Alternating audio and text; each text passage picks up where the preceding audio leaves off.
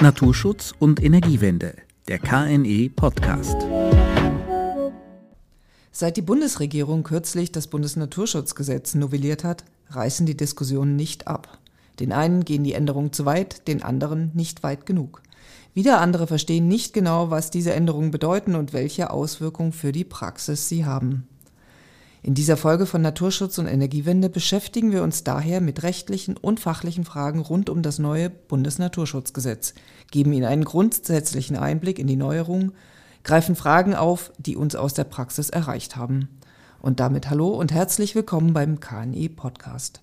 Mein Name ist Elke Thiele und bei mir im Studio sind heute Silke Christiansen, die Leiterin unserer Rechtsabteilung, und Holger Uhlenburg, stellvertretender Leiter der KNE Fachinformation und Referent für naturverträgliche Windenergie. Hallo Silke. Hallo Elke. Hallo Holger. Hallo. Warum gab es denn eigentlich Änderungen am Bundesnaturschutzgesetz? Also es gab verschiedene Anlässe für die Novellierung des Bundesnaturschutzgesetzes und insbesondere auch für die Konkretisierung der sogenannten Signifikanzregelung.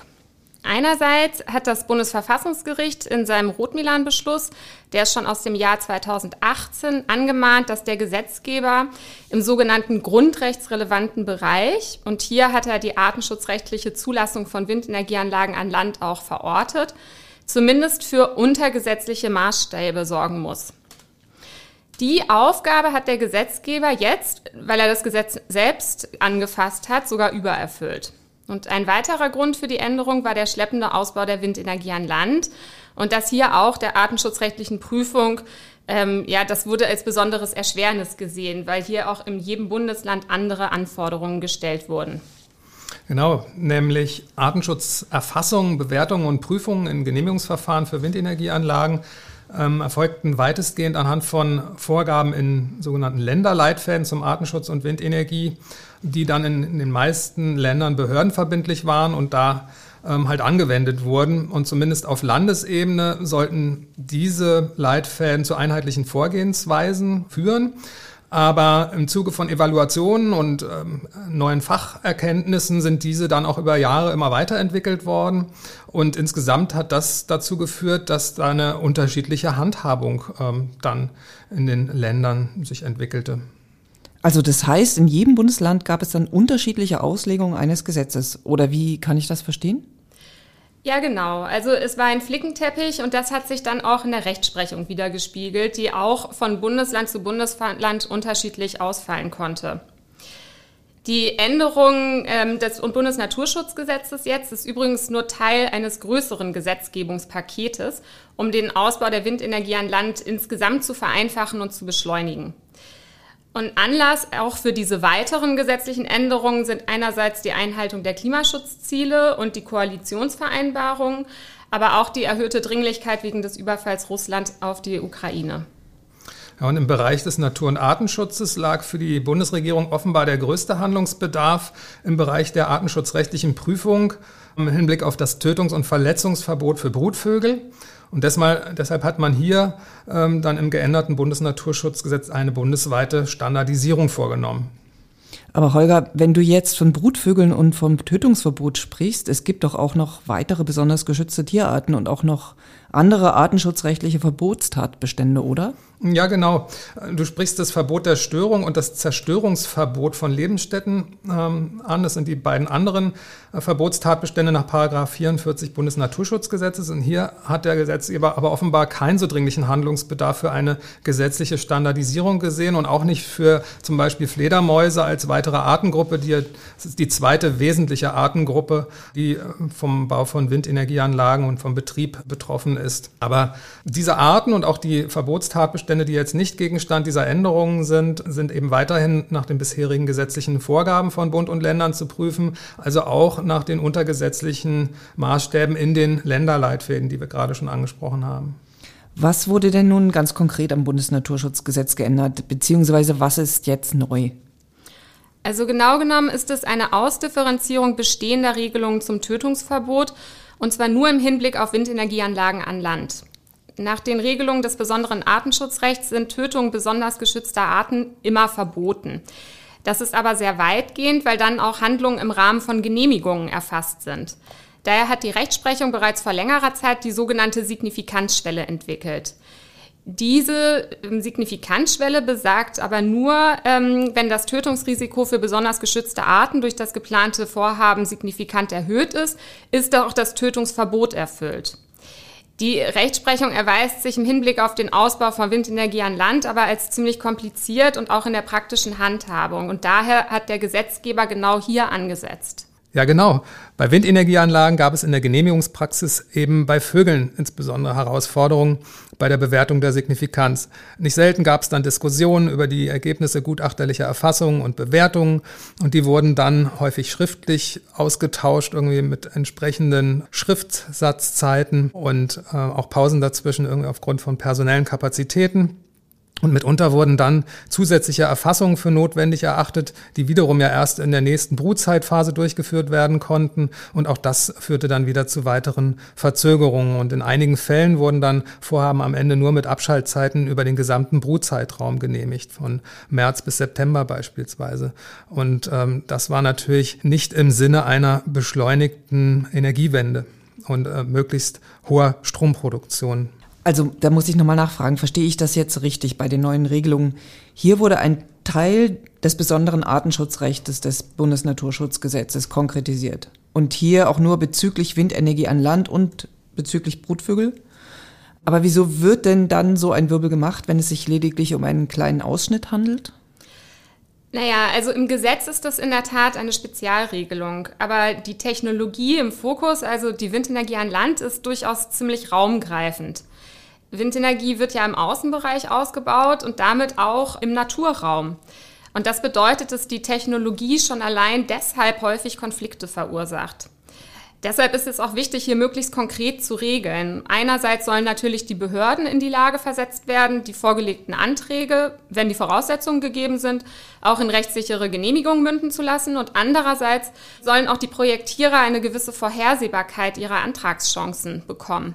Und der Gesetzgeber wollte mit den Änderungen einen beschleunigten Ausbau der Windenergie erreichen und nachvollziehbarerweise Abschaltzeiten so gering wie möglich halten, wenn die Anlagen dann schon mal genehmigt und auch gebaut sind. Und dabei sollte aber der Artenschutz nicht unter die Räder kommen. Vielmehr sollte nach Worten der zuständigen Ministerien für Umwelt und Wirtschaft der Artenschutz mit der Windenergie versöhnt werden. Wie hat der Gesetzgeber das denn nun geschafft, diese Aufgabe zu lösen? Gegenstand der gesetzlichen Änderung in Paragraph 45b sind folgende. Es wurde eine Liste an als kollisionsgefährdet geltender Brutvogelarten eingeführt mit artspezifischen Prüfabständen, ähm, in deren sich die Horste ähm, ähm, befinden dürfen. Dann wurden bevorzugt anzuwendende Prüfmethoden festgelegt. Es wurden Festlegungen zu wirksamen Schutzmaßnahmen getroffen, zu artenschutzrechtlichen Ausnahmen und zu Artenhilfsprogrammen. Aber gerade an, ähm, an der Artenliste wurde und wird doch ähm, viel herumkritisiert. Worin besteht denn diese Kritik und ist sie berechtigt? Also diese Artenliste ist auf 15 Arten begrenzt und sie ist abschließend. Das heißt, nach dem Willen des Gesetzgebers sollen bei der Genehmigung von Windenergieanlagen nur noch diese 15 Arten betrachtet werden. Aber die europäische Vogelschutzrichtlinie schützt alle europäischen Vogelarten und es gibt deshalb den Vorwurf, dass es auch von, Kollisions, von Kollisionen betroffene Arten nicht auf die Artenliste geschafft haben. Also sprich, dass es Arten gibt, die eigentlich schon sozusagen ein Problem mit Windenergieanlagen haben, aber die eben jetzt nicht auf dieser Liste stehen. Ganz grundsätzlich muss man aber sagen, dass so eine Liste schon ein mögliches Instrument ist, um ja irgendwie ähm, mit dem Naturraum und mit den da, da vorkommenden Arten umzugehen. Sie braucht aber natürlich eine fachliche Begründung und muss auch an den Stand der Erkenntnis immer wieder angepasst werden. Solche Anpassungsmöglichkeiten sieht der Gesetzgeber übrigens mit dem neuen BNHG auch vor. Und Holger äh, weiß auch etwas Bescheid, auf welchen fachlichen Grundlagen die Liste basiert. Naja, da kann ich eigentlich auch nur auf Informationen des Umweltministeriums verweisen. Demnach sollen nämlich das Helgoländer Papier der Vogelschutzwarten, aber auch die bestehenden Leitfäden der Länder und ganz offenbar sehr wesentlich auch eine Artenliste aus einem vorgeschalteten Länderprozess zur Standardisierung aus den letzten Jahren als Grundlagen gedient haben. Ähm, hierbei wurden zum Beispiel auch neue Erkenntnisse von Flughöhen von Wein und Uhus berücksichtigt, die bei bestimmten Projektkonstellationen dann dazu führen, dass diese Arten gar nicht mehr betrachtet werden müssen, nämlich wenn der Rotor zum Boden je nach Naturraum einen gewissen Abstand einhält von 30, 50 oder 80 Metern zum Boden.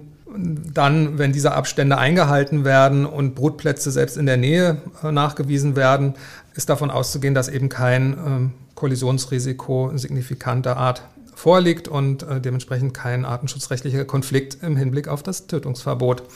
Und diese Liste beinhaltet dann auch noch artspezifische Prüfradien für den Nahbereich, den zentralen Prüfbereich und einen erweiterten Prüfbereich. Das muss man sich so als radiale Ringe um Brutplätze vorstellen. Allerdings muss man natürlich auf der anderen Seite auch Untersuchungen wieder so machen, dass sie von der Windenergieanlage aus betrachtet funktionieren. Genau, und dieses ganze System von Abständen und Liste, das funktioniert jetzt noch in Zusammenwirkung mit den neuen gesetzlichen Vorgaben. Das neue Gesetz trifft nämlich im Wege von Regelvermutungen bestimmte Aussagen darüber, ob das Risiko im zulässigen Bereich verbleibt oder überschritten wird. Und das bestimmt sich dann wieder nach den Abständen, die für die betroffenen Arten eingehalten werden müssen und ob und welche Schutzmaßnahmen für die Art ergriffen werden. Und das jetzt bitte nochmal für eine Nicht-Juristin wie mich. Was ist eine Regelvermutung? Also Regelvermutung bedeutet, äh, das Vorliegen einer bestimmten Tatsache wird jetzt nicht tatsächlich ermittelt, also nicht tatsächlich im Naturraum überprüft, sondern das Vorliegen wird erstmal Kraft gesetzlicher Bestimmung als gegeben unterstellt. Es wird also vermutet. Und genau so ist das jetzt im Gesetz angelegt. Wenn zum Beispiel die Distanz zwischen einem Brutplatz und der Windenergieanlage einen bestimmten artspezifischen Abstand unterschreitet, wird jetzt erstmal angenommen, dass das Risiko zu hoch ist, um hier eine Anlage betreiben zu können. Das kann dann allerdings wieder widerlegt werden, indem diese Risikoerhöhung mittels einer sogenannten Habitatpotenzialanalyse untersucht und eben widerlegt wird oder indem äh, anerkannte und wirksame Schutzmaßnahmen ergriffen werden. So läuft das jetzt erstmal ganz vereinfacht dargestellt nach dem Willen des Gesetzgebers ab. Bislang wurden Brutplätze kollisionsgefährdeter Arten in bestimmter Entfernung der geplanten Windparks oder Einzelanlagen ähm, eben gesucht und es wurden dann Brutnachweise ähm, auch geführt und dann wurde häufig im Nachgang, wenn eben kollisionsgefährdete Arten nachgewiesen wurden, Raumnutzungsanalysen durchgeführt. Das heißt, Gutachterinnen und Gutachter erfassten an mehreren Tagen über den äh, gesamten Brutzeitraum die Flugaktivität der Vögel äh, im Raum, ausgehend von diesen Brutplätzen und bewerteten dann darauf basierend, ob ein signifikant erhöhtes Tötungsrisiko vorliegt oder nicht. Und Kritik an dieser Methodik ähm, gab es einerseits irgendwie wegen des hohen Aufwandes, weil natürlich eben an mehreren Tagen ähm, Leute im Gelände sein mussten, teilweise auch mehrere gleichzeitig und dann oberhalb der Baumkronen mit Hubsteigern unterwegs. Ähm, und dann ist es eben auch immer nur eine Momentaufnahme eines Jahres. Ähm, und daraus sollte dann eine Prognose für die gesamte Laufzeit von 20 Jahren oder mehr abgeleitet werden. Das stieß halt eben äh, methodisch und aufwandsmäßig auf äh, Kritik. Und teilweise habe ich ja schon erwähnt, irgendwie gab es dann auch noch Folgeuntersuchungen, wenn die Ergebnisse nicht eindeutig genug waren. Und äh, fortan soll nun die Raumnutzungsanalyse nur noch auf Verlangen der Projektierer zur Anwendung kommen, nicht aber von den Behörden gefordert werden können, sondern standardmäßig soll jetzt diese von Silke eben schon erwähnte Habitatpotenzialanalyse dienen.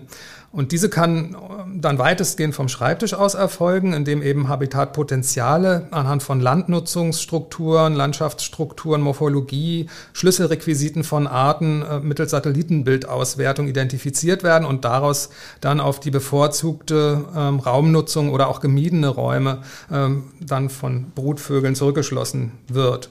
Und mit dieser Aufwandsminimierung könnte natürlich schon ein gewisser Beschleunigungseffekt erzielt werden gegenüber der bisherigen Praxis mit den Raumnutzungsanalysen. Also in der Theorie klingt das natürlich sehr gut, aber funktioniert das auch in der Praxis? Ja, die Nachfrage ist berechtigt, nämlich auch die Habitatpotenzialanalyse hat so ihre Nachteile. Aus fachlicher Sicht gilt sie nämlich insbesondere für Arten als wenig bis nicht ausreichend aussagekräftig, die zu den Generalisten gehören. Das sind Arten, die nicht auf eine bestimmte Nahrungsquelle oder bestimmte Habitate als Brutplätze angewiesen sind. Ähm, und beispielsweise ausgerechnet der Rotmilan gehört zu diesen Arten. Dieser Vogel ist im Hinblick auf seine Nahrung sehr anpassungsfähig. Der fliegt immer dorthin, äh, wo er gerade an Beute herankommt, wo sie einsehbar ist äh, oder wo sie verfügbar ist. Das kann ein Misthaufen sein, es kann bewirtschaftetes Feld sein, es kann ein gut einsehbares, ähm, kürzlich abgeerntetes Feld sein. Und auch wenn er zumeist das gleiche Brutrevier wieder im Vorjahr wie im Vorjahr aufsucht, so kann er durchaus seine Brutplätze wechseln. Das ist nämlich ein sogenannter Wechselhorstnutzer. Und was zudem eben auch noch fehlt äh, im Gesetz, soll aber bis Ende des Jahres erarbeitet werden, sind entsprechende methodische Vorgaben, damit diese Habitatpotenzialanalysen dann auch einheitlich abgehen. Und wenn eine Widerlegung eines signifikant erhöhten Tötungsrisikos oder einer dieser Regelvermutungen dann über die HPA für Habitatpotenzialanalysen nicht gelingt, dann bleibt als Option dann noch die Abwendung mittels Schutzmaßnahmen, das ist auch gesetzlich festgelegt. Einsatz von Antikollisionssystemen, Abschaltung von Windenergieanlagen bei oder kurz nach landwirtschaftlicher Bewirtschaftung, Anlage von attraktiven Nahrungshabitaten oder als letzte Möglichkeit auch eine mehrwöchige Abschaltung während besonders risikoreicher Phasen. Und wenn das alles nicht funktioniert mit den Abständen und Maßnahmen, also wenn das Risiko trotzdem zu hoch ist, was ist dann? Dann gibt es noch die Möglichkeit, im Wege einer Ausnahme eine Genehmigung zu erlangen. Das bedeutet, es muss dann eine Ausnahme vom Tötungsverbot erteilt werden. Diese Ausnahmen, die gibt es auch jetzt schon im Gesetz, also die gab es auch schon vor der Novelle, ähm, aber auch hier wurden jetzt die Voraussetzungen konkretisiert. Die Ausnahme kann erteilt werden, wenn das Risiko nicht durch die Abstände und Schutzmaßnahmen auf ein zulässiges Maß gesenkt werden kann. Das ist der eine Fall. Sie ist aber auch zu prüfen, wenn die Schutzmaßnahmen, die eigentlich erforderlich sind, um das Risiko auf ein zumutbares Maß abzusenken, wenn die sozusagen das Maß der Zumutbarkeit überschreiten. Also wenn sie den Jahresenergieertrag zu sehr absenken, weil die Anlage zum Schutz der Tiere abgeschaltet werden muss. Aber damit kein besonderer Anreiz für Projektierer geschaffen wird, in die Ausnahme zu gehen, müssen Schutzmaßnahmen für Individuen auch in der Ausnahme umgesetzt werden, aber in etwas geringerem Umfang als in der Regelgenehmigung. Ergänzend zu diesem Basisschutz, so wird er genannt, müssen die Projektierer in den Fällen, in denen bei der Verschlechterung der Population auf Landes- oder Bundesebene und wenn sie keine populationsstützenden Maßnahmen umsetzen, mindestens zwei Prozent des jeweiligen Jahresertrags der Anlage in ein bundesweites Artenhilfsprogramm zahlen. Und aus diesem Topf sollen dann Maßnahmen für Arten finanziert werden, die vom Ausbau der erneuerbaren Energien besonders betroffen sind. Okay, und was meint ihr? Wie sieht das aus? Hält das neue Bundesnaturschutzgesetz das, was damit beabsichtigt war? Also aktuell ist es so, dass uns immer noch eine Reihe, ganze Reihe offener Fragen erreichen. Allerdings denken wir auch, man muss jetzt zunächst erstmal abwarten, wie das Gesetz in der Praxis ankommt. Das heißt, wie Behörden damit umgehen und man wird tatsächlich auch abwarten müssen, wie dann die ersten Gerichtsurteile zu dem Gesetz aussehen und wie Gerichte dieses Gesetz dann ähm, ja, verstehen und auslegen. Hoffen wir also, dass die Änderungen des Bundesnaturschutzgesetzes ihren Zweck gut erfüllen und helfen, die naturverträgliche Energiewende zu beschleunigen. Wir vom KNI bleiben für Sie, liebe Zuhörerinnen, liebe Zuhörer, auf jeden Fall dran. Vielen Dank für die aufschlussreichen Informationen und tschüss, Silke. Tschüss. Und tschüss, Holger. Tschüss. Auf Wiederhören und bis zum nächsten Mal.